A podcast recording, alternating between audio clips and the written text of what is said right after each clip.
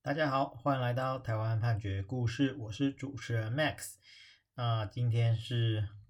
连假结束的第一天，要开工的第一天哦，所以我们今天跟大家分享的故事呢，比较轻松简单一点。呃，就是花旗银行呢，它呢有一天啊，就对一个叫阿旭的人起诉啊，应该说起来是阿旭呃，还有他的弟弟啊，啊，他的起诉的原因是说哈，这个阿旭啊。先前呢，有跟花旗银行来借款，哦，那他借款的方式是就是信用卡，等等于就是我们一般讲的呃卡款啦，这样子。那他呃借了卡款之后，哦，他没有就是按照他的呃还款的期限去还，那就是我们讲讲的卡债卡奴，哦，那接着呢，就是他没有去找这个消费者债务清理条例，哈，他去走了一个。协商机制，那这个协商机制，我们先前也有大概提过，就是说，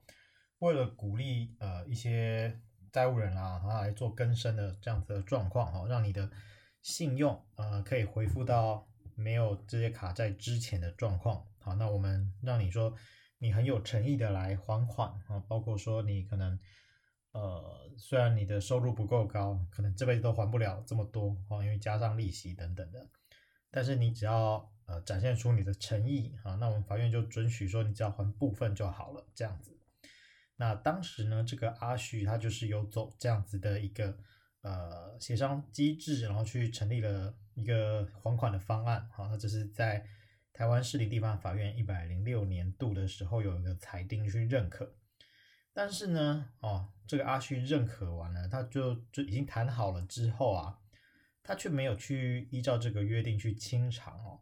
哦，那因为已经约定好了嘛，但是你没有还，所以花旗银行呢，它就依照这个消费者债务清理条例第一百五十二条第四项哦，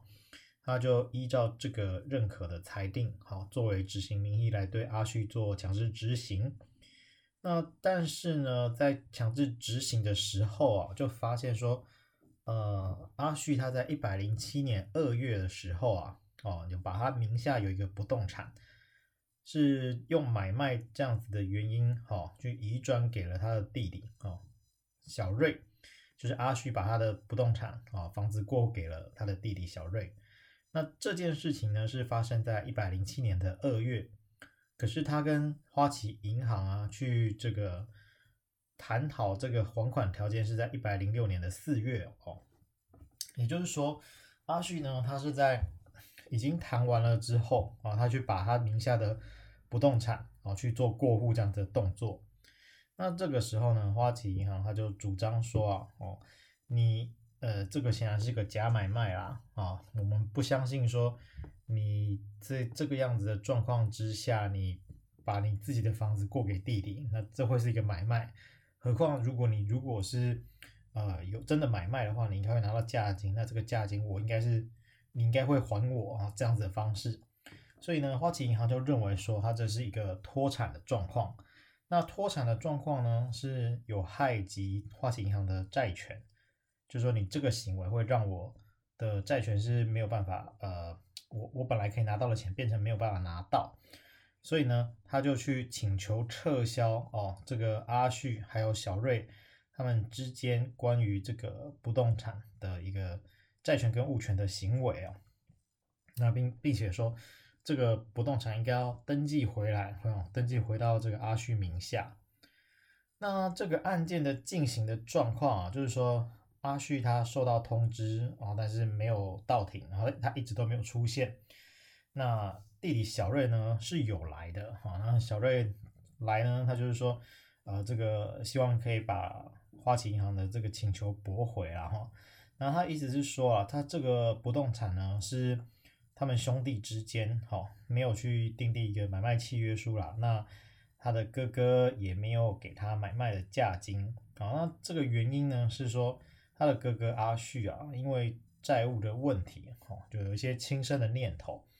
所以呢，就把这个不动产过户给他，呃，给小弟弟小瑞这边，然后希望是由小瑞啊，他用这个不动产去跟银行办理贷款。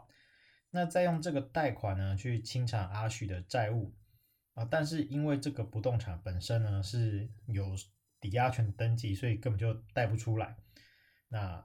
呃，小瑞是知道，就是说除了花旗银行的借款还没有清偿之外，其实也还有呃，就哥哥还有其他的债权这样，呃，其他的债务存在。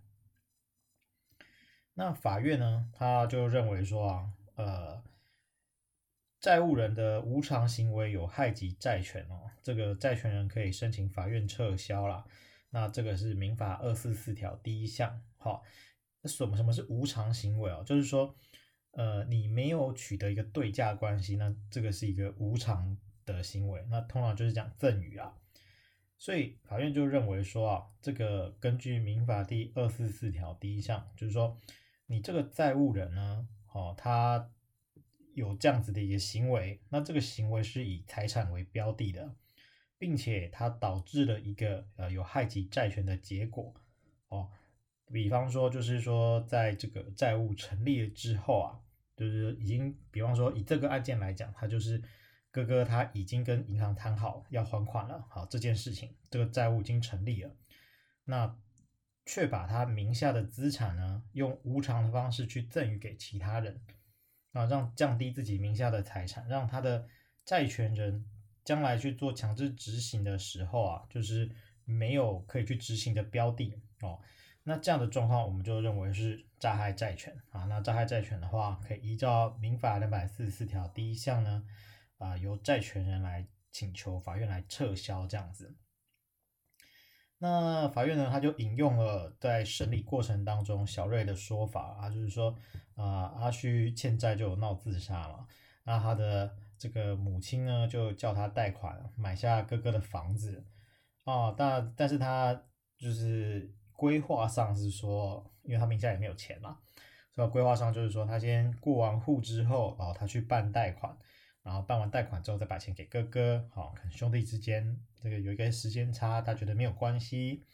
啊，何况这可能是妈妈的要求等等的啊。但是呢，因为就是，嗯，因为有抵押权的关系啊，所以其实他也没有贷到钱，好，啊，所以法院就问他说啊，你没有付出任何价金给你哥哥嘛？啊，是的，啊，就说，哎，那你知道哈，就是。他呃，你哥哥呢，把唯一的房子过户给你，那债权人没有办法，呃，用这个不动产来清偿，那这样子对其他债权人是不公平的，这样子，啊，法官提出了这样子的质疑，那小瑞呢，他就是说，哦，我是想说我过户换我的名字，看可不可以贷款来清偿哥哥的债务啦。那这样子的说法好像就是没有办法说服法官，所以法官呢，他就是说。哎，你们兄弟之间啊，有这样子的约定。你们虽然好像是想要解决这个问题，但是其实呃，你们两个并没有真的要买卖嘛。没有真的要买卖的情况，你们去法院做登记啊、呃，去去地震机关做登记的时候，你们却说你们是买卖，那其实这是一个虚伪意思表示。好，那虚伪意思表示就是说，呃，依照民法八十七条第二项啊、你们这个是。假的意思表示，那你们目的是在隐藏他项的法律行为，假如说你们形式上是做买卖啊，但实际上是在做赠与，那这个时候呢，要适用关于呃被隐藏的这项法律行为的规定，也就是说要适用赠与的规定。所以呢，既然你们在当时这个不动产在移转的时候，事实上是赠与啊，那这个赠与呢又有害及这个花旗银行的债权，好，所以。这个时候，法院就认为说有民法二四四条第一项的适用，于是呢，最后好，法院他就认为说花旗银行的主张是有理由的，就把这个不动产呢，好登记涂销啊，回复到阿旭的名下。那后来这个花旗银行到底有没有执行到这个财产呢？就判决就看不出来了。好。那我们今天呃跟大家分享的故事呢，是台湾基隆地方法院一百零七年度诉字第三百一十三号的民事判决。我们每周一都会更新，欢迎大家有意见可以回馈给我们，或是告诉我们你们想要听的主题。让我们一起来看判决里的故事。好，也祝大家新年快乐，谢谢大家。